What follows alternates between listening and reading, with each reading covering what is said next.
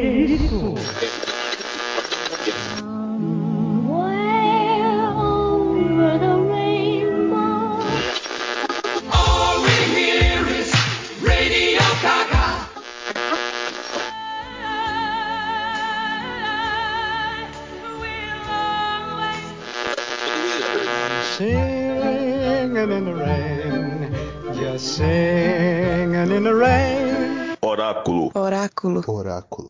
Oráculo. Oráculo. Oráculo. Oráculo. Oráculo. Oráculo. Oráculo. Você está ouvindo Oráculo Podcast. Olá, meu nome é Gustavo Vilela Waitley, eu não sou a voz do oráculo, mas hoje haverá sangue. Olá, eu sou o profeta do, do oráculo. Meu sofrimento mais terrível é viver nesta morte e morrer nesta vida. Olá, aqui é Pedro Ivan, vulgo Radenes. É, eu só não bebo sangue porque ele não tem álcool. Oi, gente, eu sou a Jennifer e eu tô aqui pra saber se vampiros brilham ou não no escuro. Ou melhor, na luz do sol. Olá, você amante do cinema. Eu sou o Nicolas. Olá, ouvintes. Aqui que é o Igor Delfino e está começando mais um Oráculo Podcast.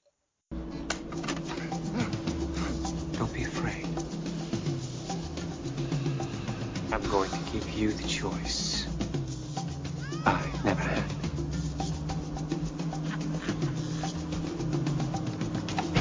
Please allow me to introduce myself. I'm a man of wealth and taste.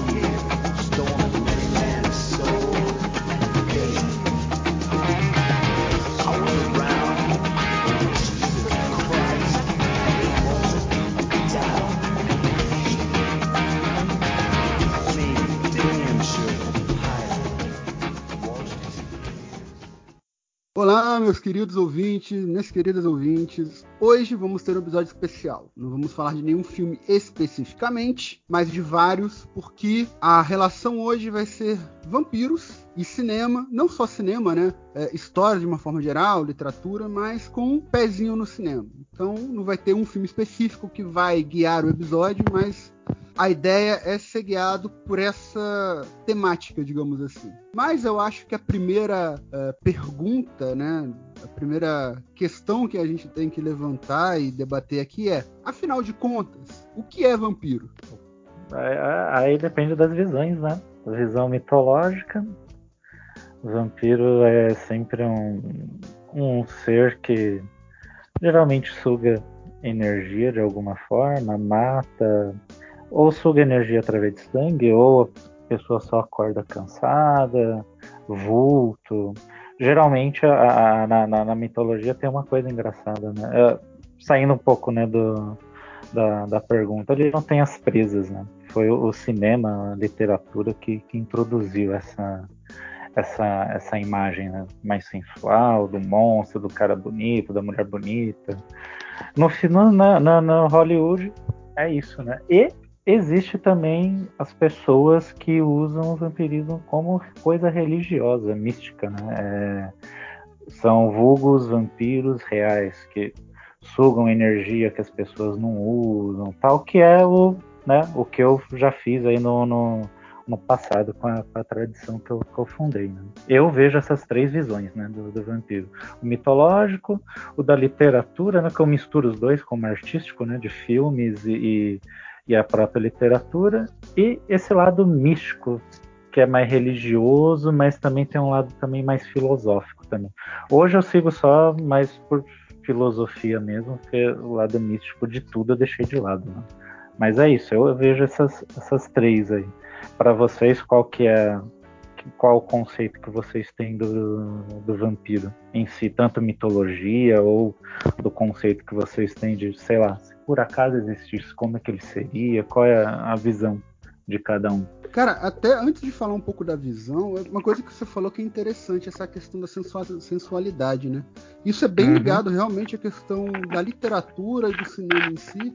Até porque eu acho que essa. É, vamos dizer lá, você falou três linhagens e é bem importante a gente separar isso, mas eu acho que a linhagem mais senso comum, digamos assim, é o que a literatura nos trouxe, né? A literatura e o cinema. Como você falou, sim, vamos tratar sim, como é. uma coisa só, né? Sim, sim. É, até como eu no, no material que eu, que eu escrevi, eu falo que é como é um mito, o mito ele vai se adaptando conforme conforme a sociedade vai, vai evoluindo, vai mudando, então o mito ele também vai se adaptando no sentido místico, né? Que eu tinha escrito antes, ele dá esse sentido de que pode existir entidades empíricas, assim, entre aspas, né? que vão se moldando para continuar no subconsciente coletivo, porque o, o, vampiro mitológico antigo não tem nada de sensual, nada de bonito, são seres com tripas para fora, que voam em formato de coruja, de ave, de corvo, não, não tem nada, nada sensual, nada bonito, não tem canino, não tem nada disso. Então, conforme vai passando, a sociedade vai evoluindo, pro mito se manter, né, no subconsciente coletivo das pessoas, isso vai moldando. Aí a arte, literatura, foi moldando para outra forma. Hoje, a maioria das pessoas que não conhece a mitologia, que existia isso antes, conhece só a forma do cinema, né? Seja ela qual for, vampiros sem sem as presas do crepúsculo, né? ou, ou, os vampiros com, com, com, presas da maioria dos filmes. E tem um detalhe, a, a visão dos 100 presas do crepúsculo eu acho legal. Eu sei que algumas pessoas podem não gostar, mas o vampiro não existe, então você pode trabalhar isso artisticamente de outras formas, de, em, em, em outros conceitos. Né? Até o fato dele brilhar tal, eu achei legal é um, uma mudança de conceito. Já que ele não existe, eu posso transformar isso, tentar fazer uma, uma outra mitologia na cabeça das pessoas. Né? É, a arte permite esse tipo de coisa, né? Sim. É aquilo, às vezes a gente faz muito isso, a gente discute por coisa que não existe, mas faz parte também. Mas uhum. permite essa questão de criação, né?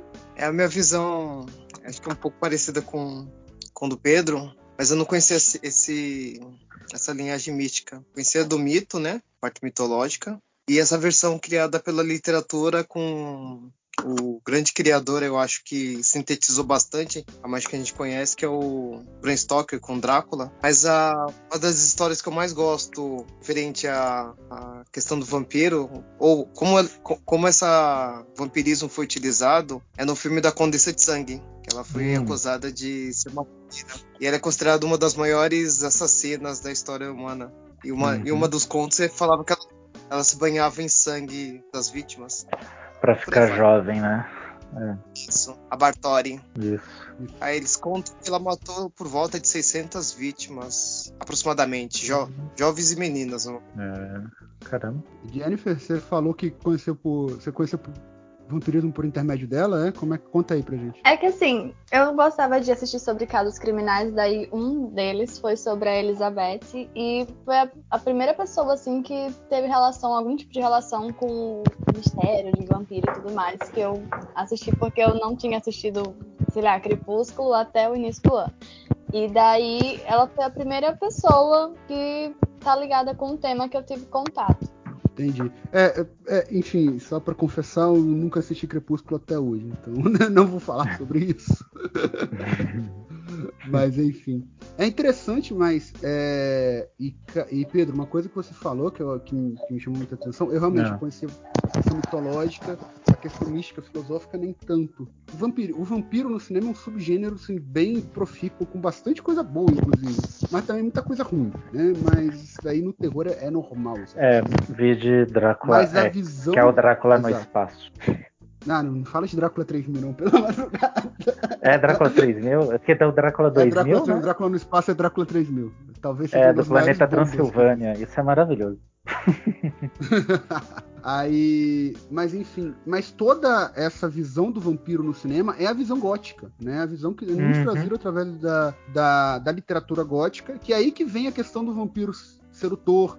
Eu acho que isso tem muito a ver com a época também. Na né? época vitoriana, era uma época muito puritana e muito repressiva nesse sentido. Então, o vampiro, enquanto uma figura de poder, uma figura de sedução, né? eu acho que isso, especialmente na literatura gótica, chama muita atenção, né? Vampiro, sim, sim. né? Os escritos Lord Byron, o próprio Drácula de Bram Stoker, né? É, apesar Mas, que o Drácula é... de Bram Stoker, ele no livro, ele sempre está na forma bestial. Né? Ele não se, não se transforma no Gary Oldman bonitão. Ele Não, é não. sempre Não, bestial. No livro ele tá. é, ele, ele, não se, É. ele não tá naquela forma seduzente, né, digamos assim. Sim, é. Gustavo, caso eu, eu falei né, no início do Bram Stoker, mas esse período onde vai cristalizar o- a imagem do, do vampiro é, é também conhecido como a Era da Razão, né? Crescimento do iluminismo, a questão da racionalidade, e o vampirismo ganha muita força nesse período. Isso eu achei muito interessante. Vocês têm alguma ideia sobre isso? Por que, que as pessoas acreditam em vampiros? Não, eu acho que aí também já respondendo o que o Gustavo tinha perguntado com relação a é, qualquer referência que a gente tem sobre vampiros, né? É, eu acho que é um é uma, é uma é um ser, né? Uma mitologia ou muito conhecida pela cultura pop, né? Então a gente tem inúmeros materiais, tanto na, na literatura, quanto em filmes, quanto em HQs, ah, desenhos, e então a gente é bombardeado desde sempre, desde o começo do cinema principalmente, com, com a referência do, do vampiro, né? É, ele é uma das maiores representações, acho que o Drácula é o segundo maior personagem representado na história do cinema, com mais de 200 aparições, então acho que ele só perde pro Sherlock Holmes, e isso mostra o tamanho do peso, né, para a cultura pop, o imaginário da- das pessoas, é, a figura do vampiro, né, que é um que muda bastante, né? Foi o que o Pedro falou, né? Ele tem a tem a mitologia própria, mas cada filme, cada obra se apropria e propõe algo novo, que é muito legal mesmo, de fato. Uhum. Com relação à à questão do César, eu não sou capaz de opinar. Fui muito pego de surpresa. Pelo que eu entendi, quando eu comecei, quando eu entrei lá em 2005, lá, quando eu né, entrei lá no meio gótico e tal, eu comecei a ter contato com esse pessoal que eu falei, caramba, existe gente que realmente segue isso como né, religião, alguma coisa mística, tipo, mas vampiro não existe, né? Aí que eu fui entender como filosofia, mas para essas pessoas eu acho que é o mesmo motivo do, do que o César perguntou, por que, que as pessoas se fascinam? Eu chamo no minhas, no, no, minha- minhas escrituras, já estou transformando o negócio em coisa sagrada. Na- nos negócios que eu escrevi, eu coloco como filosofia predatória. Eu evito usar o termo vampirismo, porque depois eu vou explicar porque ele caiu muito na modinha em grupos que existem aqui no Brasil que, que seguem uma linha meio de RPG, termos de. Não sei se vocês conhecem, tem um jogo Vampiro a Máscara, né? Que é um RPG live action. Tem E um aliás, que- é, é a minha referência Ah. principal de vampiros. Então, e aí tem grupos, tem grupos sérios nos Estados Unidos, que é o que eu me baseei para fazer a, a, a Artemis Mortilux, né, a tradição. E tem grupos na Europa que tem pessoas aqui que usam termos que se usam no, no Vampiro à Máscara, tipo Elysium, Noir Heaven, é, os a Máscara, os termos que se usam no RPG, essas pessoas se apropriaram e transformou numa ordem, numa coisa mística, e essas pessoas casualmente andam por aí com dentes e capa. né? Elas, elas exteriorizam isso, cada um faz o que quer, mas assim, se transformar isso numa religião é ok, né? Eu tenho, tenho minhas críticas a, a isso. Mas enfim, o porquê que as pessoas se fascinam, né? Na visão que eu escrevi, na visão que eu tenho, é, como eu chamei, filosofia predatória. É um ser né? Seja ele homem, mulher, enfim. Ele é um ser predador. Predador geralmente na cabeça das pessoas é o que está no topo da cadeia. Ele preda as pessoas. Para ser isso ele tem que ser mais forte, tem que ser mais poderoso. No meio de uma sociedade é óbvio que vai ter aquela imagem do vampiro sempre bonito, bonita, com muita grana, uma, uma pessoa mais aristocrática. Ou seja, é o símbolo de de poder e de talvez, se existir um vampiro desse, ele chegue até você e transforme você. Assim você vai fazer parte desse círculo de, de poder que pode ser só dos poucos escolhidos, porque o resto ele mata e, e os poucos que ele consegue transformar, então você faz parte desse círculo. Esses círculos religiosos que eu conheci, que seguem o vampirismo, mais ou menos eles seguem isso, que é a coisa que eu tentei destruir no, no, que eu escrevi, que é o que? Eles criam castas, sabe? Casta, a casta mais importante, a casta média, a casta baixa. A baixa limpa os materiais dos rituais. A outra assiste. E a nata do, do negócio participa, né? Faz parte do círculo interno.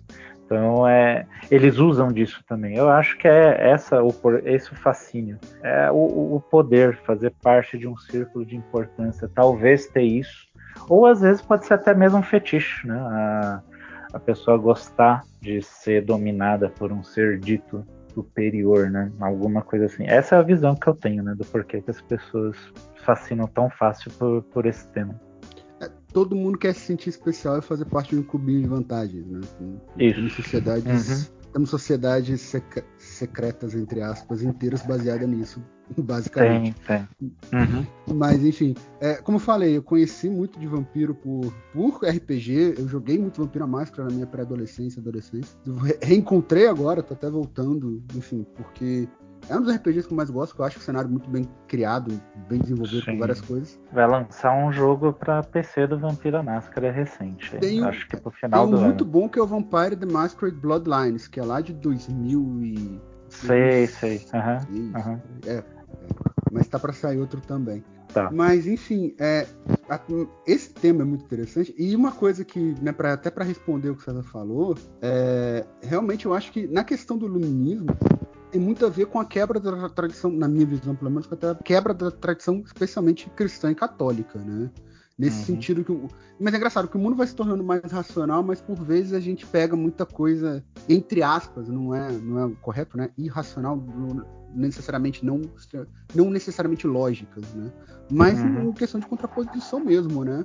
Porque, é, enfim, isso é muito do nosso própria. Tem estudos psicológicos profundos em cima disso, mas muito da nossa própria criação de caráter se dá através de oposição. Então a gente vai se opor ao que veio antes, né? Como no iluminismo há uma contradição forte da, do catolicismo e por isso, inclusive, pelo menos essa é a minha leitura, é que eu acho que, que, que o vampirismo, especialmente na literatura gótica, não sei se vocês vão concordar comigo, Pedro, Jennifer, Igor, você, César, mas ele ganha esse ar não só de, de, de, de poder, mas esse ar de sensualidade, porque a questão sexual e vamos ver onde surgiu isso, né?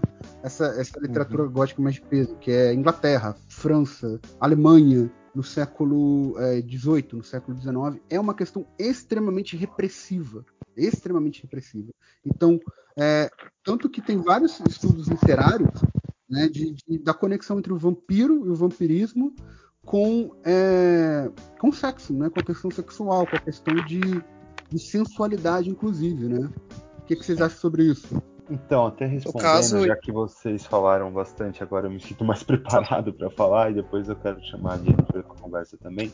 Eu concordo muito com o que o Gustavo falou sobre o século XVIII, né?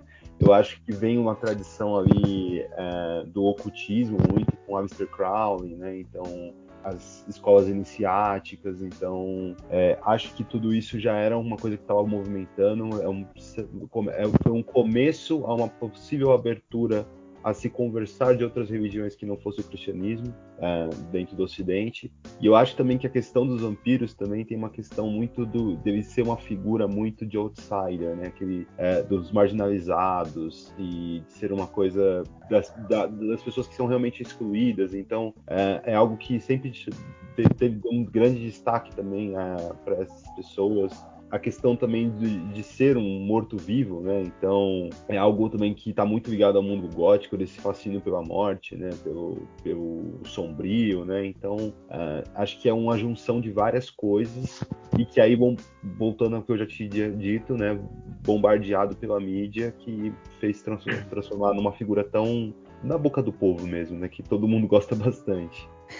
É que eu concordo muito assim com a linha que eles estavam seguindo também, a questão, respondendo a pergunta do César, porque eu acho que o iluminismo permitiu uma liberdade muito grande para que as pessoas que já se interessavam por esse tipo de conteúdo declarassem isso e tivessem mais confiança para poder falar sobre isso, tendo ideia assim que a Igreja Católica tinha um grande, não só a Igreja Católica, mas o cristianismo em si tinha um grande poder na formação de moralidade social e tudo mais. E partindo para dentro dessa, dessa religião em específico, o sangue né, é muito visto como uma coisa pura, algo muito sagrado, usado para oferendas a deuses e até mesmo proibido o seu consumo. E aí o vampiro surge como talvez uma coisa muito contraposta.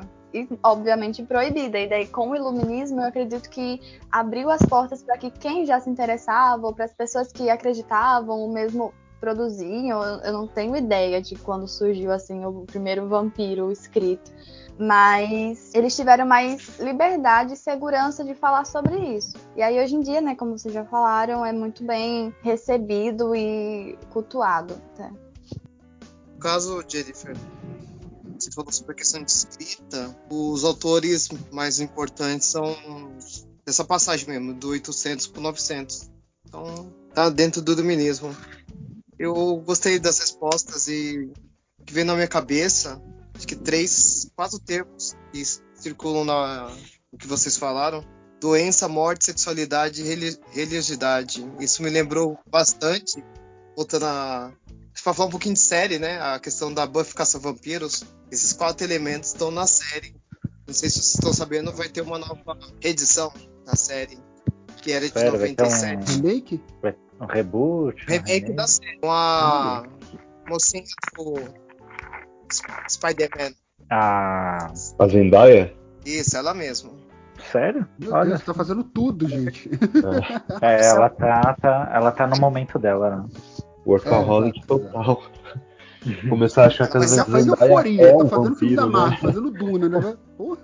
É, Duna, ela E tá foi Duna. escolhido também. pela Michelle Gallagher. Se- Então, assim, promete a onda de vampiros voltar. Assim como foi o sucesso do Crepúsculo, que o, o Pedro vai Agora- falar um pouquinho agora, né? Antes do Pedro falar um pouquinho, É. só, só falar dessa coisa. E, gente, é, meus, meus caros e queridos ouvintes, caso vocês queiram, é, eu vou dar um pequeno spoiler aqui, tá? De uma, de uma série que só de. Eu só não vou falar o nome dela agora, porque só de falar o nome dela já vai ser spoiler. Já vai ser spoiler pra quem não viu. E eu recomendo muito que assistam. Mesmo quem souber disso, até porque não é um spoiler muito grande, isso é mostrado nos primeiros episódios. Mas eu acho que um- uma das coisas que vai ser muito. Por, que, que demonstra muito esse, esse revival de vampiro agora é a série da Netflix, que foi Missa da Meia-Noite, que é simplesmente uma das melhores coisas, melhores séries que eu vi assim, na minha vida. E tem uma visão de vampiro bem diferente, inclusive, assim, do que a gente Isso. tá tradicional, porque não são vampiros sedutores, não tem nada disso, mas tem, eu acho que aquele core, a essência, Pedro. E você, quando você falou das três, eu já vou devolver para você comentar, mas quando você falou das, das três coisas, eu pelo menos, não sei se você vai concordar ou se vou concordar, mas você já falou isso aqui também. É, o que eu vejo como essência é o vampiro enquanto predador e o vampiro enquanto, é, digamos assim, parasita, no sentido que ele precisa de outro ser vivo, na mitologia e na literatura, pelo menos, ele precisa de outro ser vivo para poder sobreviver. Se ele não conseguir sugar energia, seja através do sangue, seja através de sugar de energia pura e simples, ou até é, consumir né, alguma coisa da, da outra vítima, é, ele não tem a capacidade de sobreviver, ou pelo menos não vai ter os seus poderes, por assim dizer, né? Bartori. Depois eu acho é interessante a gente comentar um pouquinho sobre essas figuras históricas que inspiraram o vampirismo, né? Mas a Bartori, ela se, ela se, é, ela dizem que ela assassinava e consumia sangue para se manter jovem. O outro que inspirou o Conde Drácula, que é o maior é, é, vampiro, digamos assim, da cultura pop, foi Vlad Tepes, que né, foi inspirado por causa da sua crueldade com os inimigos, né? O Vlad III ou Vlad Tepes da Valáquia, né? Que é a região da Transilvânia, Uhum. inclusive. Né? Mas tem essa Empalador. questão dessa, dessa necessidade, né? Desse parasitismo até. Né? Não sei se você concorda, se estou falando alguma besteira, Pedro. Não, sim, a, o- apesar que do, do, do, do Drácula, do, eu, além disso, né, dele ser um empalador, cruel, é, é que eles usaram do, do, do preconceito que eles tinham também com estrangeiros, né? Porque o, o- Ah, a sim. Romênia, Tem, isso aquela é- é região, então é fato. usou, usou essa imagem do ah, eu é o estrangeiro desconhecido e peguei um cara que historicamente é cruel e é um estrangeiro, então vou transformar ele num monstro. As pessoas vão aceitar isso fácil. Não é um homem inglês ou irlandês que, que virou um monstro. Não, não é ninguém do nosso local. É lá daquela terra que, que a gente acha né, que pessoas possam ser inferior para algum tipo de coisa. Eu, eu, eu lembrei disso. Essa eu acho uma, uma visão, visão interessante. Mas eu não tenho certeza se isso realmente é, é fato né, da, da época ou se a pessoa só deu uma viajada no, no assunto. Não, não, faz todo sentido. sentido. Esse- o vampiro também tem essa questão do medo do estrangeiro. Tanto que a primeira história de vampiro na literatura foi O Vampiro, escrito por John William eh, Polidori, né, de, em 1819, que conta a história de um Lord Ruthven, que é um aristocrata. Mas você vê que né, o Drácula fez muito mais sucesso, o Drácula né, do Bram Stoker, o irlandês, que foi escrito anos depois, fez muito mais sucesso, inclusive. Até porque eh, eu acho até a história mais bem amarrada, por assim dizer, mas isso é, é análise narrativa, é outra coisa. É, e eu acho até que fez sucesso pelo jeito que ele foi escrito, né? Porque são através de cartas, não é uma Exato. narração, né? É como se fosse que você Exatamente, tá é lendo, tentando né, descobrir o que, que aconteceu lendo as cartas, né? Isso é, acho que pra época foi em- meio que inovador, né? Exato. E só para comentar que o vampiro reza a lenda, né, que, que esse escritor, esse John William Polidori, ele escreveu, na verdade, ele baseou o vampiro na figura do Lord Byron. Para ele, o Lord Byron era o vampiro que sugava a energia das pessoas e mais encantava nas festas, né? É, tem essa lenda porque, inclusive, isso é retratado de forma tangencial no filme esqueci o nome do filme agora, mas é inclusive com a Dakota Fanning sobre a Mary Shelley, que escreveu o Frankenstein. Que, aliás, é outra obra maravilhosa. Mas voltando aos vampiros, né, voltando a, a essa questão, enfim, essa, essa imagem que a gente tem no, no, no vampiro é, da, da cultura pop é muito arraigada né, nessa literatura, nessa literatura gótica. Mas, Pedro, é, você comentou uma coisa, e como eu falei, eu nunca vi Crepúsculo. E eu, eu vou confessar que foi por preconceito, assim, grande parte. Aham. Mas nunca viu? é, eu nunca vi Crepúsculo. Nunca li, Nossa, nunca vi. Eu, eu consegui É, passar eu li os livros, disso. eu li Não, primeiro os livros, depois eu assisti os filmes. Mas então, cara, me convence aí que não é uma perda de tempo pra eu assistir. Tô brincando, né? Perda de tempo é sacanagem. Não, tá assim, Mas é, é- Tem algumas coisas Não, que, pode que- continuar. só só para antes de passar pra você, Aham. né? Só pra comentar pra pra não ficar parecendo que eu sou o cara chato, não, não é nada disso. Mas tem alguma tem algumas coisas que que assim, para mim é, é, quebraram um pouco por eu estar muito arraigado nessa questão do RPG e nessa questão da cultura pop, né? A questão de Uhum, brilhar no sol, a questão de, de não ter presa, a questão de não ser de fato uma, aham. uma figura assim é, é, amedrontadora no sentido de também causar medo. Então tem algumas Sim. coisas que eu sei que estão arraigadas na cultura pop e eu sei que vem daí. Isso não quer dizer que não dê pra criar de outra forma. Dá, né? Sim. Mas enfim, Uhum. fica à vontade. Olha, eu li primeiro os livros, depois assisti o filme. O livro eu gostei bastante, que tem mais detalhe, né? O, eu não gosto muito do romance lá dos dois personagens, né? Tem que, ah, é, que é chatinho às vezes até no livro, no filme também. é. Mas a, a, a visão do vampiro eu gostei, uma não tem presa. Ok, só que quando ele morde, ele deixa aquela forma de meia-lua, né? É a marca que, que ele deixa. Isso eu achei legal. E ah, o fato dele brilhar no escuro, brilhar no escuro, olha eu, brilhar no, no sol, é explicado no. Eu não lembro se é um livrinho sobre uma personagem que não aparece em nenhum do- dos livros principais, né? Que explica que ou as pessoas antigas, quanto mais o vampiro é antigo, quando ele fica no sol, ele brilha mais. Ou seja, chega a ter um brilho tão intenso que você não você enxerga só uma bola de luz, né? Uma, uma mancha de luz. As pessoas, quando viam isso, achavam que ele estava pegando fogo, ele estava queimando no meio da floresta, em algum local, mas na verdade ela quis explicar isso. Eles não queimavam, não pegavam fogo. Eles simplesmente brilhavam muito porque eram vampiros muito antigos. E quando eles andavam no sol, brilhava muito. Essa, essa mudança de, de, de mitologia para literatura eu achei bem, bem interessante. Agora, do filme ser bom, a história não ser boa, aí é de gosto. Porque tem um romance, Aguinha com Açúcar lá, que é o que eu não gosto muito. Mas eu gosto daquelas questões deles de. Ah, será que eu vou participar da vida humana? Que no caso dele é ir pra escola, né? Pro colégio lá. Ela, ele querer transformar ela ou não querer, porque ele não quer levar ela para essa vida. Só que no fim ele, ela, ela tem um filho, né, com, com ele. E o bebê dentro dela é um híbrido, então o bebê é forte, igual um vampiro, começa a quebrar as costelas dela. Aí por causa disso que ela tá morrendo, tem que transformar ela, senão a tal da Bela vai morrer. É, esses pontos assim eu acho, eu acho interessante, mas o romance em si assim eu não, não curto muito. E o filme eu achei, achei até que passa um cinto com, com o livro. Então, não sei, eu, eu gostei da, da- como eu gosto de quase qualquer coisa que tem tema de o- temática de vampiro, eu acabei gostando. Óbvio que não é uma obra tipo uma entrevista com vampiro. É outro, é outro nível. Na verdade, eu acho que a- na, na literatura, para mim, a melhor descrição de mitologia de vampiro na literatura é da Anne Rice. Todos eu tenho, eu Ah, é? tenho os livros da, da Anne Rice, é, eles são sentimentais, só que não é esse sentimentalismo bobo de romance, eles são sentimentais com a, com a vida, eles amam as pessoas de uma forma diferente, amam a própria vida, ou eles odeiam ser vampiro porque é uma maldição. O Crepúsculo já não tem isso, né? O Crepúsculo é aquela coisa, ah, eu virei vampiro e eu faço a mesma, a, a mesma escola durante anos e anos e anos, eu fico frequentando a escola porque eu, eu não envelheço. Isso é meio, né?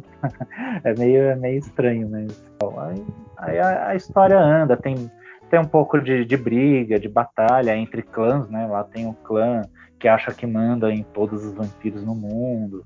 É, essa parte eu acho, eu acho bem interessante. Que pega um pouquinho do RPG, né? Do Vampiro à Máscara, que também tem esses grupos, né? De, de vampiros que criam as regras, né? Você não pode quebrar a máscara, né? Que é se revelar, né? Senão é a Camarilha, no caso, que estabeleceu Isso. essa regra. É, daí É, vai não, ter, você vai ter uma punição. Vampiro à Máscara, cara, é basicamente o, o RPG de Anne Rice. Porque eles pegaram muito, praticamente tudo de Anne Rice. O que, que você achou, Sim, Igor? sim. Não, eu acho que o Crepúsculo ele é um filme ruim por pela temática dele, de ser um filme de adolescente. Ele é um filme que não se propõe Isso, a é. profundidade, não, independente se fosse Mas- vampiro ou qualquer outro tipo de temática que ele colocasse em, em torno. né? É um romance adolescente. né? É, mas assim, eu, eu- o, que eu- o que me pega um pouco é, é que apesar de, óbvio, não, não existir vampiros e não ter, é, a gente já tem um imaginário bem construído, né? Dentro do, da Uhum. cultura pop. Tem, existem algumas regrinhas, né? Que foram criadas e repassadas com o tempo, né? Então, quando vem algumas mudanças tão radicais, assim, como é o caso do Crepúsculo, que realmente você reverte toda a ótica do, de tudo, né? Ele não queima no sol, ele pode... Anda de dia não, normal. ele tal. não é malvado, ele não tem esse, essa, essa vontade, ele consegue tomar sangue de, de doação e tá tudo certo. De caça e tal. Exato. Então tudo isso até como uma forma narrativa me fez perder totalmente interesse, porque a temática de vampiro é muito inerente ao cinema, né? Se você for pensar o expressionismo ale- alemão, tem um dos, o Nosferatu é um dos filmes mais importantes da história do cinema Uhum. dentro do expressionismo alemão e é um filme de vampiro, né? Que depois você começa com os Que, aliás, é- é- também. É o Drácula de Bram Stoker sem poder usar esse nome. É, e eu até eu tinha falado isso, por sinal, fica o convite para todo mundo escutar o nosso episódio especial de terror, que a gente aborda bastante coisa. É, não vou entrar em muitos detalhes novamente sobre a história do cinema com relação aos filmes de terror, mas o, o, o, o Nosferatu ele perdeu né, um processo depois de três anos e, ele- e a sentença foi que destruíssem todas as cópias dele na Alemanha. Só que o filme já tinha, já tinha sido disseminado pelo mundo, muitas cópias foram destruídas, mas não tinha como voltar atrás. E nossa, que a gente ia perder muito, né? Porque o filme é muito bom. E o legal desse, desse filme do Nosferatu é que ele tem uma visão do vampiro como um, como quase um monstro, né? Como um, ele não é se- sexualizado, ele é tipo realmente um Ele é um predador. monstro, mano. É, ele é um monstro, né? E aí, na versão da Universal, que a gente volta a ter. Volta não, né? Que se cria esse imaginário dele. O Com Bela Lugosi, né, no papel. Exato, Bela Lugosi, que a gente volta. Cria-se esse, esse grande é, estereótipo do vampiro sedutor e rico, né? Sim. Logo, logo a gente vai ter uma visão um pouco diferente do vampiro no cinema. Vai lançar um filme sobre o ajudante, né? Do. Esqueci o nome do ajudante do Drácula. Renfield. Renfield. Isso. E É, o. Drácula vai ser Nicolas Cage.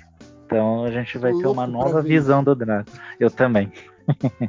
Acho que vai ser maravilhoso isso. Vai ser maravilhoso de qualquer jeito. Ou ele vai atuar muito bem, ou ele vai fazer algo tão louco que vai ser muito legal. Aham. Fala, César. Vocês viram esse filme? Ele me lembrou agora o Sombra do Vampiro. Ah, é, Não, então, eu não assisti há muito tempo atrás, né? É, é com o Nicolas Cage e ele Ele é- não lembra se é num bar alguma coisa. Ele acha que foi Não, não. mordido e ele começa a se comportar como vampiro, não? Alguma coisa assim. É, são, do- é, são dois. Você tá confundindo. Esse é outro filme. Esse é o Beijo Ah, do é Vampiro. outro? Vampire Ah, é o beijo. A Ah, é, Sombra tá do certo. Vampiro é um filme sobre os bastidores do Nosferatu, como se o, o personagem que fosse fazer o, o Nosferatu fosse um vampiro de verdade. Exato. Então ele é uma, quase entrevista com o vampiro sobre os bastidores do Nosferatu. Se você tem algum top 5 ou top 10 dos melhores filmes ou séries, Dos melhores filmes? Tenho, É. tenho. Perguntar Tem, isso agora. tem. Pode falar, Pedro. Depois eu vou perguntar pros outros convidados também. Mas, Pedro, Cara, pior que em primeiro lugar eu fico empatado, só que eu vou colocar em primeiro entrevista com o vampiro, porque ele realmente segue, ele é mais fiel ao livro. A entrevista com o vampiro pra mim tá em primeiro. Segundo, o Drácula, Bram Stoker. Terceiro, eu deixo Rainha dos Condenados. Esse eu só não coloquei em primeiro e nem em segundo, porque ele não segue o que tá no livro do verdadeiro do Rainha dos Condenados, da Anne Rice. O ele criador dá do. escorregada, assim, né? Narrativamente Dá, falando. Mas é dá, muito bom, é. eu gosto. Ele não, não é o Marius que transforma o Lestat, né? É o Magnus. Então, Magnus transformou o Lestat, por isso que o Lestat é meio revoltado. No filme não dá muito sentido. Ah, o Marius abandonou ele, tá? No original, Magnus transformou o Lestat. Era um vampiro bem velho, então ele não tinha dente na boca, ele só tinha os caninos. E mordeu o Lestat e se jogou na frente do fogo, na frente do Lestat, antes de treinar ele a ser né, um vampiro com essa vida nova. Então ele acordou e aí, o que, que eu vou fazer? Por isso ele era revoltado. Tem toda uma, uma temática diferente. E fora que essa história do vampiro Lestat tá no livro do vampiro Lestat, não no Rainha dos Condenados. Então é, são histórias separadas. Eles poderiam até fazer uns dois filmes, mas não resolveram misturar tudo, misturar personagem. Isso eu já não, não gostei muito, mas o jeito que o filme foi feito com aquela temática gótica, as músicas, eu ouço as músicas do filme até hoje. Então, eu- eu deixo ele em terceiro. Em quarto lugar, eu coloco o primeiro e o terceiro filme do Anjos da Noite. É, eu sei que ele é meio galhofa, né? Anjos da Noite. é aquela briga de é lobisomem bom. com vampiro. Mas eu gosto. É meio. Também vem, vem, vem também do, do RPG, né? É, porque essa história de briga de lobisomem e tal, mas eu gosto. Em quinto, quinto, quinto, deixa o Crepúsculo em quinto, deixa ele.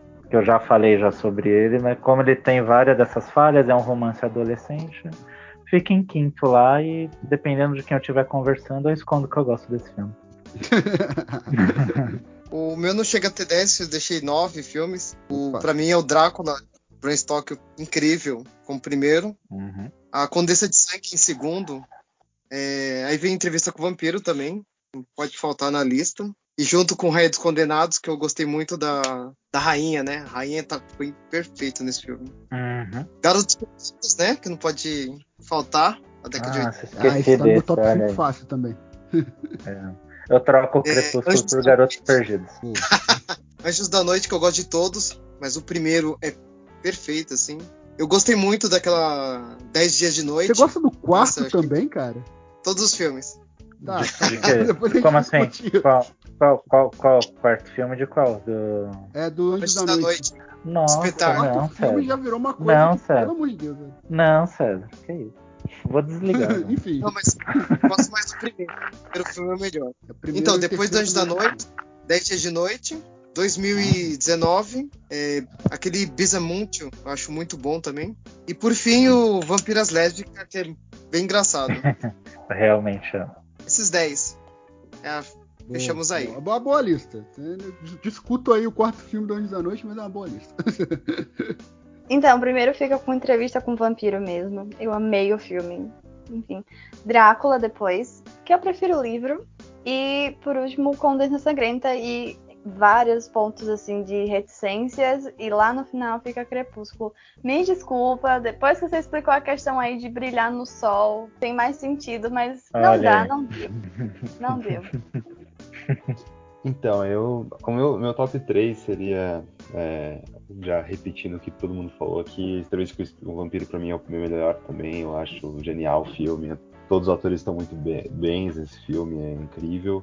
É, Drácula de Bram Stoker também, uma obra-prima do Coppola, eu acho filmaço. É, gosto muito do Nosferatu, apesar de 1930, acho um filme muito, muito, muito, muito bom. 1930 não, é de 22, né? Desculpa. da década de, dos anos 20. E, mas assim, fugindo um pouco desses três que a gente já falou um pouco, eu gosto bastante do filme Vampiros, do John Carpenter. É, gosto da, da, da forma como, como o John Carpenter filma esse, esse filme, apesar de ser um pouco galhorfa, assim, mas ele- a dinâmica de grupo do, do Carpenter é muito legal. É, eu gosto também do Da Hora do Espanto. É também outro filme que também Hum. vai muito pra linha do, da, da zoeira, né? Mas assim, é um filme que que me interessou bastante, mas o original, não o remake. O remake é uma porcaria, mas o original é muito bom. Tem remake. Tem, Tem tem um remake. do. cara. Ai, é o diretor que faz. Eu sei quem faz vampiro é o Colin. Farrell. É o diretor de Cruella, se eu não me engano. É o dire... Ah. Isso, o Colin Farrell, o diretor de Cruella. Acho que 2011, não deve ser bom filme. mesmo. E um outro filme, porque aí lembra um pouco a minha infância, não é um filme bom, é, provavelmente se eu for rever eu não vou gostar, mas O Vampiro no Brooklyn, do Wes Craven, também, que é um filme que me tocou muito quando era criança, com, com o Ed Murphy como vampiro. Esse é legal. Sim, muito bom, muito bom. Cara, é, se você roubou algumas coisas da minha lista, você deve ter visto antes, enfim, mas tudo bem. Eu não achei, eu não achei o, o remake tão ruim assim, não, cara. Até porque eu, eu gostei da atuação do Colin Farrell, mas especialmente do Anton Yelchin, né, que faz o personagem principal lá. Mas é, o, o, Hora do Espanto é muito bom. É, tá na minha, na minha lista também. Mas acho que sim. Eu vou tentar fugir um pouco, até porque eu acho que entrevista do vampiro a gente pode botar como ao concurso, né? Não, não tem mais o Uhum. que disputar, porque ninguém vai ganhar. Porque, cara, o que você falou é, é ótimo nesse ponto, é, Pedro, porque né, Anne Rice ela tem essa questão, tem um sentimentalismo, não é um sentimentalismo barato, e são algumas questões humanas mesmo, né? O, o Sim, sofrimento sim. do Louis, o livro inteiro, o filme inteiro, de não querer matar outras pessoas, né? Ele se recusar a se alimentar de sangue. A única vez que ele fez isso, ele matou uma criança que virou a Cláudia, que virou. um- Até por talvez Sim. não ter todas as, as normas morais ainda que a sociedade impõe, né? Mas enfim, é, eu acho muito. A construção é muito boa, é muito. E é esse que é o meu problema com, com a Rainha dos Condenados. É isso que eu acho que ele escorrega, tá ligado? Que não Isso tem não- isso, né? Exato, Uhum. não tem isso, cara. Eles Mas, enfim. tentam fazer, mas de uma forma muito rasa, né? Não, Exato, Gu, eles Gu, deixa eu querem, só falou, te juntou- fazer uma pergunta mesmo, por ignorância mesmo, Eu posso- minha. A Rainha dos Condenados eu conheço, assim, mas eu não assisti. Ela tem uma ligação direta com Entrevista com o Vampiro ou não? Tem, Tem. ligação com os Direta, sim, personagens, né? Colestar. Ah, não sabia, mas bacana. Tem. Só- É, o personagem principal do Reino dos Condenados é o Lestat. Na verdade, a Rainha dos Condenados, ela é a matriz de todos os vampiros da Anne Rice. Ela é a primeira vampira. Ela é a primeira da primeira que existiu.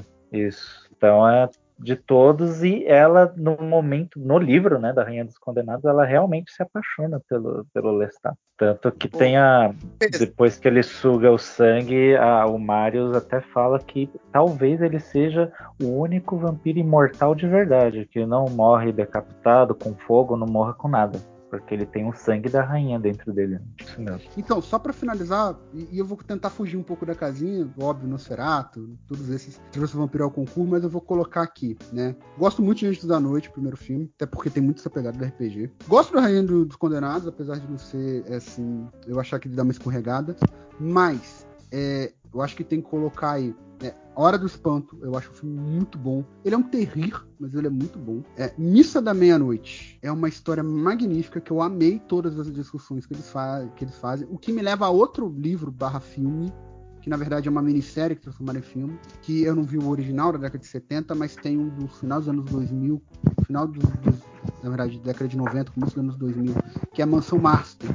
Que vai sair até um remake agora, que é Silent Slot, que é uma história do Stephen King, que é uma, história, uma das melhores histórias de vampiros, que é exatamente essa ideia do, do forasteiro, né, do vampiro chegando no local, infectando todo mundo, e é muito bem feita. É, e também para é, que eu gosto muito, apesar de ser é, um filme bem zoado em vários pontos, mas é um Drink no Inferno e uh, Drácula de Bram Stoker. É difícil o Coppola errar, né, Igor? A gente já falou sobre isso no Poderoso Chefão. Mas, para finalizar, um filme que eu acho muito bom, que é, um, que é um falso documentário, na verdade, que, tipo assim, é uma das coisas mais engraçadas que eu já vi na vida. E Eu, eu assim, recomendo bastante pra quem não assistiu, que é O Que Fazemos nas Sombras, do Taika É, isso é maravilhoso. É maravilhoso. E Garotos Perdidos, que é um clássico dos anos 80. Mas e aí, Nicolas, que, que você tem? Seu top 3 aí, top 5 de filmes de vampiro? Filmes, Gente, eu, séries, enfim. nossa, eu sou péssimo com esse tema. Acho que eu quase nunca vi nada da minha vida de vampiro. Não vou mentir pra vocês, não.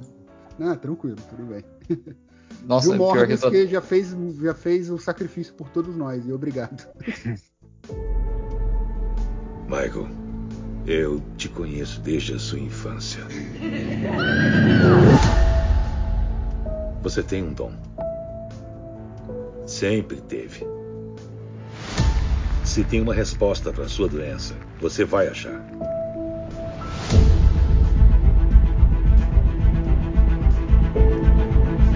Era pra eu ter morrido há anos. Se ainda estou aqui, é pra consertar isso. Eu tenho uma doença rara no sangue e o meu tempo tá acabando. Pode ser minha última chance. Você tá aprontando. O que é? Não é uma coisa legal. Eu não quero ver você se machucar mais ainda. Isso pode ser a cura. Pra gente agora falar sobre o filme do Morbius, que estreou agora em 2022, temos que dizer que essa é uma obra um pouco. É difícil até de achar uma palavra para tentar descrever ela. Ela chegou sendo muito falada por conta de estar no universo do Homem-Aranha, coisa em que eu, mais tarde, digo, nesses dias de agora que a gente está gravando, fomos descobrir que nem sequer o diretor estava ciente disso quando produziu o filme e só foi descobrir dessa informação na pós-produção. O filme repassou por algumas regravações, o que foi adicionado duas cenas pós-crédito, na qual junta com o universo Marvel.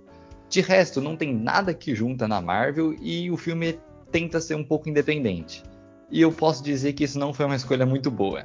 O personagem ele leva nos quadrinhos um grande ramo, tem muitos arcos, é um personagem Morbius que trouxe já bastante vendas lá no, na parte norte-americana, principalmente nos últimos anos, e por isso gerou um trailer com bastante visualizações. Se você for jogar na internet, é um trailer com muito apelativo. Foi um filme que foi prorrogado seis vezes por conta da pandemia. Então ficava sempre naquela mesma história, tipo, oh, tô esperando para ver, tô esperando para ver. Aí quando finalmente tinha uma data para lançar, dois meses antes adiaram mais uma vez e aí finalmente chegou. Chegou, mas eu acho que era melhor não ter chegado, né? Essa é a questão. É, é curioso de dizer porque é um roteiro muito fraco que às vezes não Cara, sabe explicar o que tá acontecendo. É. Nicolas, eu não vi ninguém falando bem desse filme até agora, cara. Eu também, é, exatamente. Eu, eu- a minha experiência assistindo foi tipo, nossa, se eu pagasse 20 reais aqui eu ficaria muito brava. Porque eu não, não, não via nada na cena que me chamasse atenção. Era ou coisas comuns do nosso dia a dia que a gente já vê em vários filmes padrão aí, ou que é aqueles filmes que a gente vê mil vezes.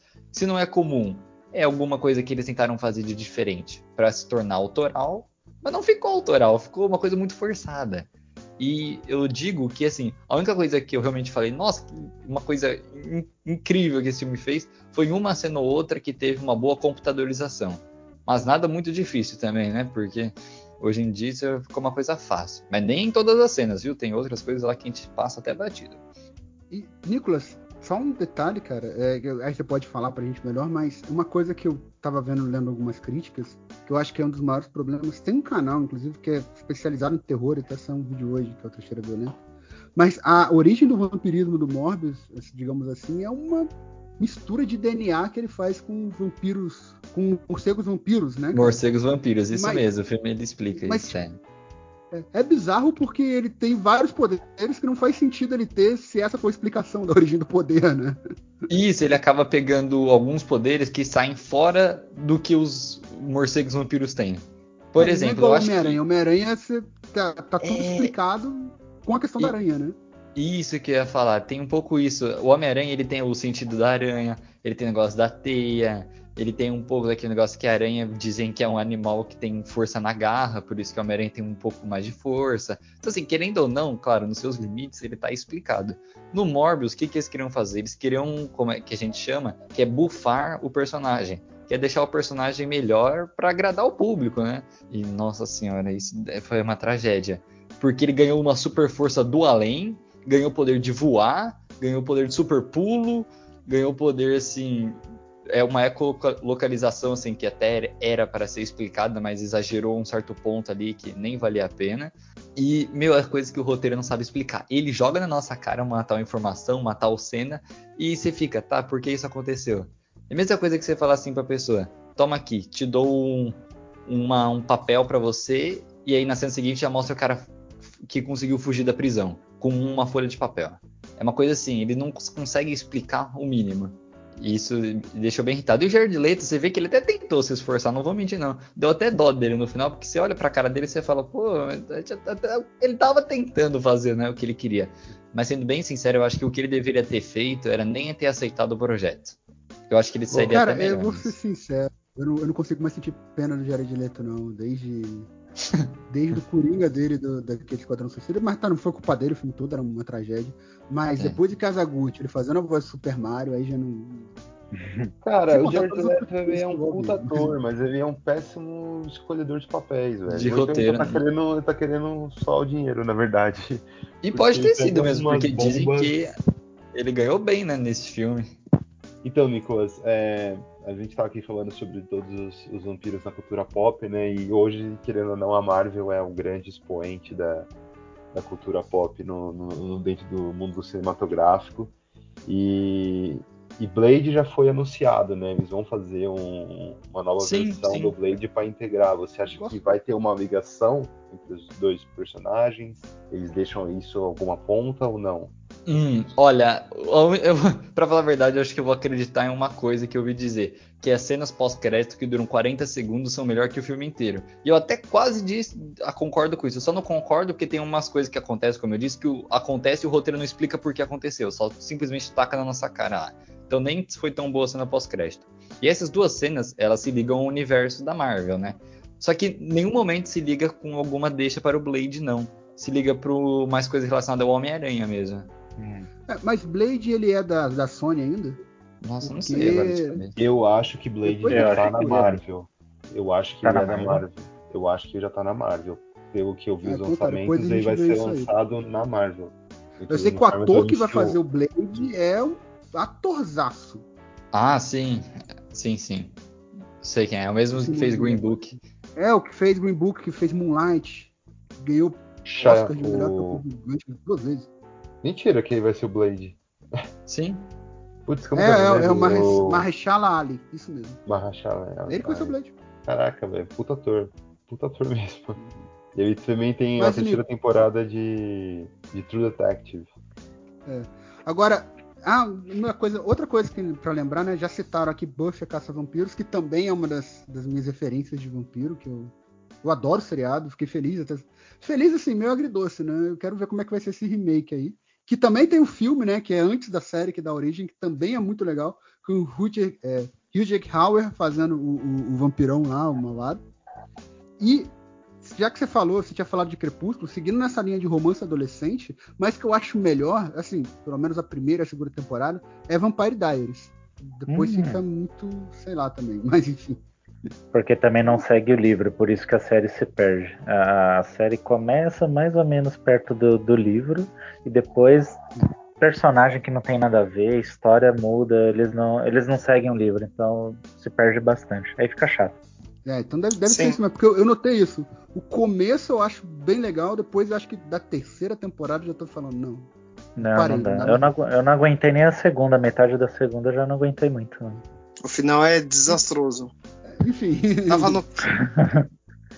Não viria. Não, acho, acho que parava na segunda Tava na também. inércia, né, César? Tava vendo já, foi terminando.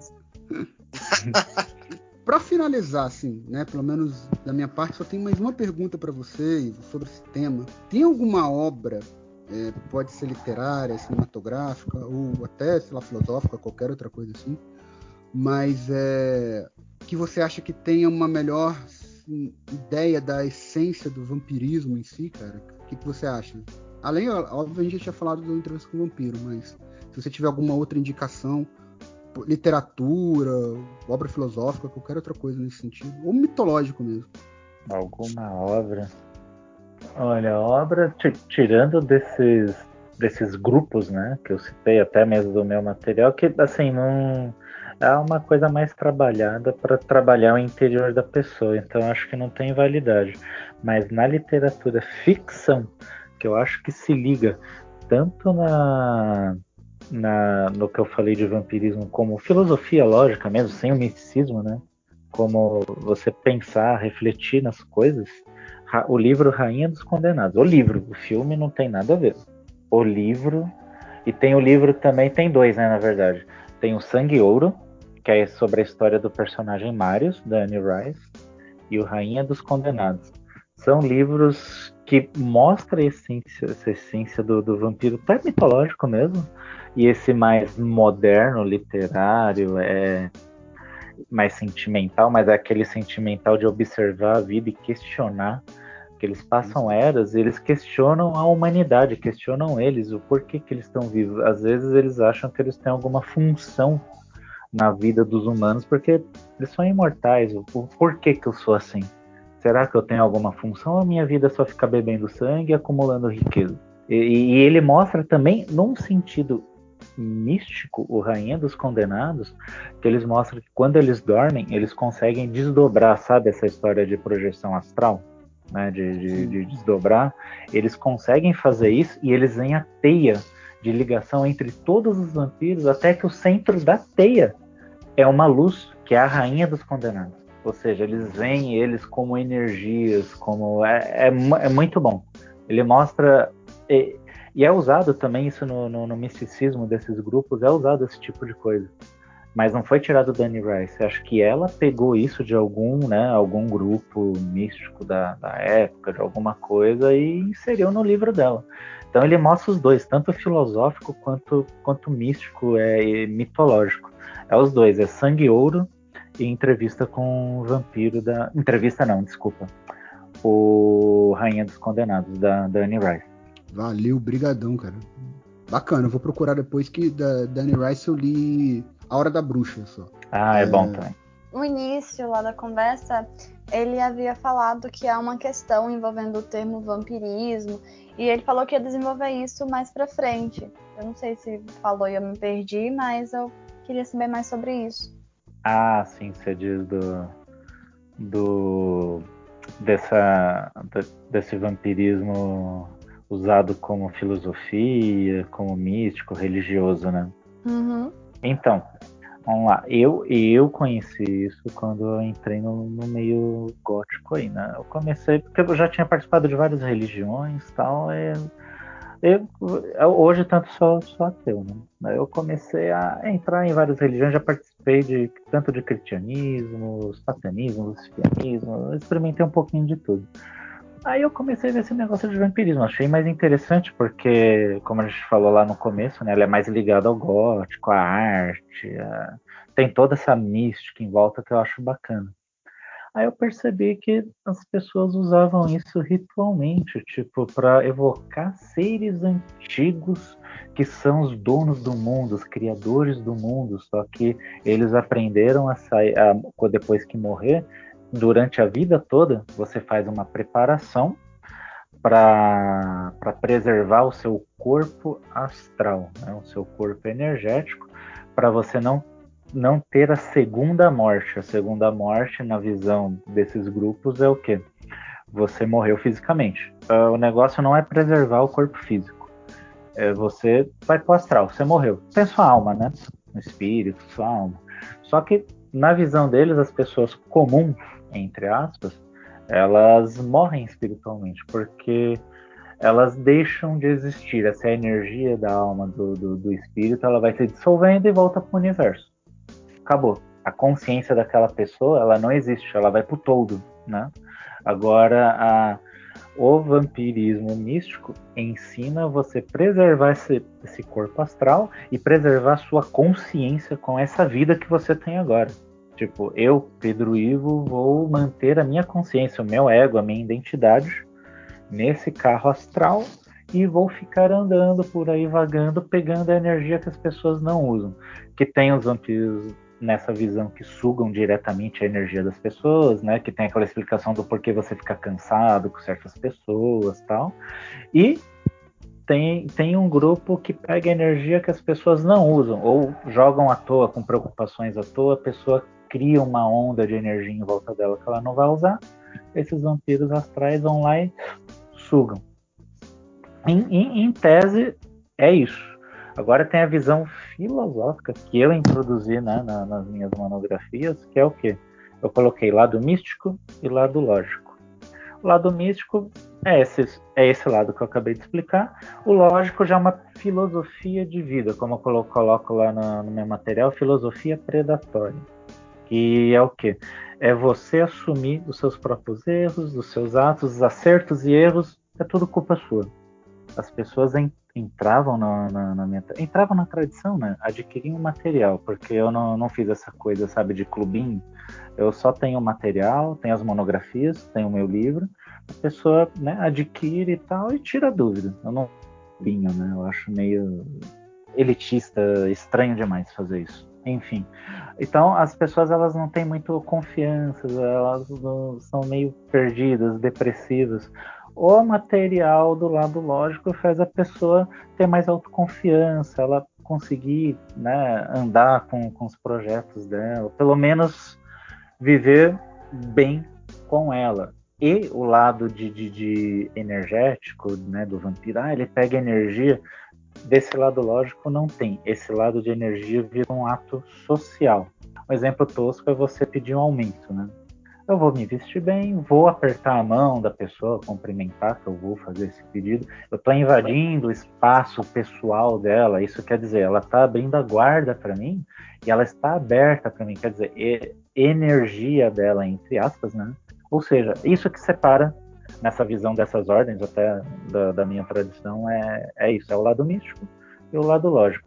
Bacana, cara. Porra, muito bacana. E onde é que a gente pode ler mais sobre isso, conhecer mais, enfim. Se você também quiser passar aí... suas redes, aí fica à vontade.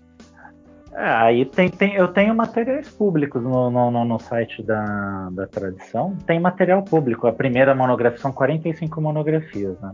A primeira ela é pública é e tem os materiais é públicos lá.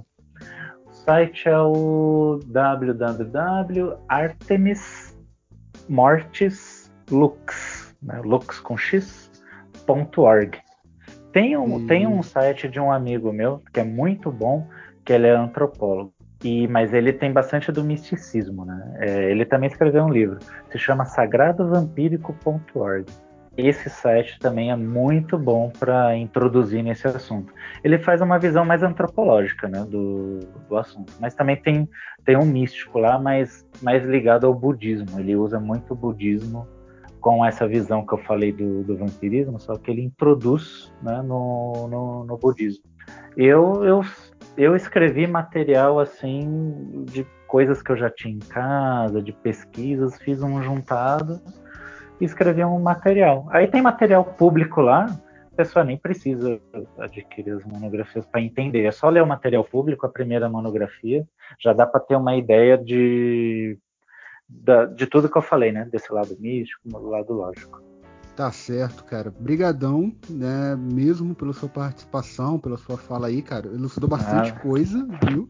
Se você quiser complementar mais alguma coisa, César, Nicolas, Jennifer, Igor, se vocês quiserem falar, fica à vontade, gente. Eu, né, agradeço muito sua participação, Pedro. Valeu mesmo, assim. Foi maravilhosa essa conversa, cara. E é um Eu gostei bastante, bastante também de participar. Sim, é, se deixar vai rendendo, vai rendendo. Ainda mais que vem perguntas sobre o, esse assunto mais dentro da mística, né? Porque, como foi para mim, pode ser para algumas pessoas uma coisa muito nova, né? Como assim? Tem pessoas que realmente né, seguem isso, seguiram é, misticamente como religioso isso. É, existe. Em volta tem, tem nos Estados Unidos, tem na Europa, tem várias ordens por exemplo. Então é isso, gente. Muito obrigado, meus caros ouvintes. Procurem aí o artemismortislux.org. É... E muito obrigado pela, pela audiência de vocês e até o próximo episódio. Venha me beijar, meu doce vampiro. Oh, oh, oh.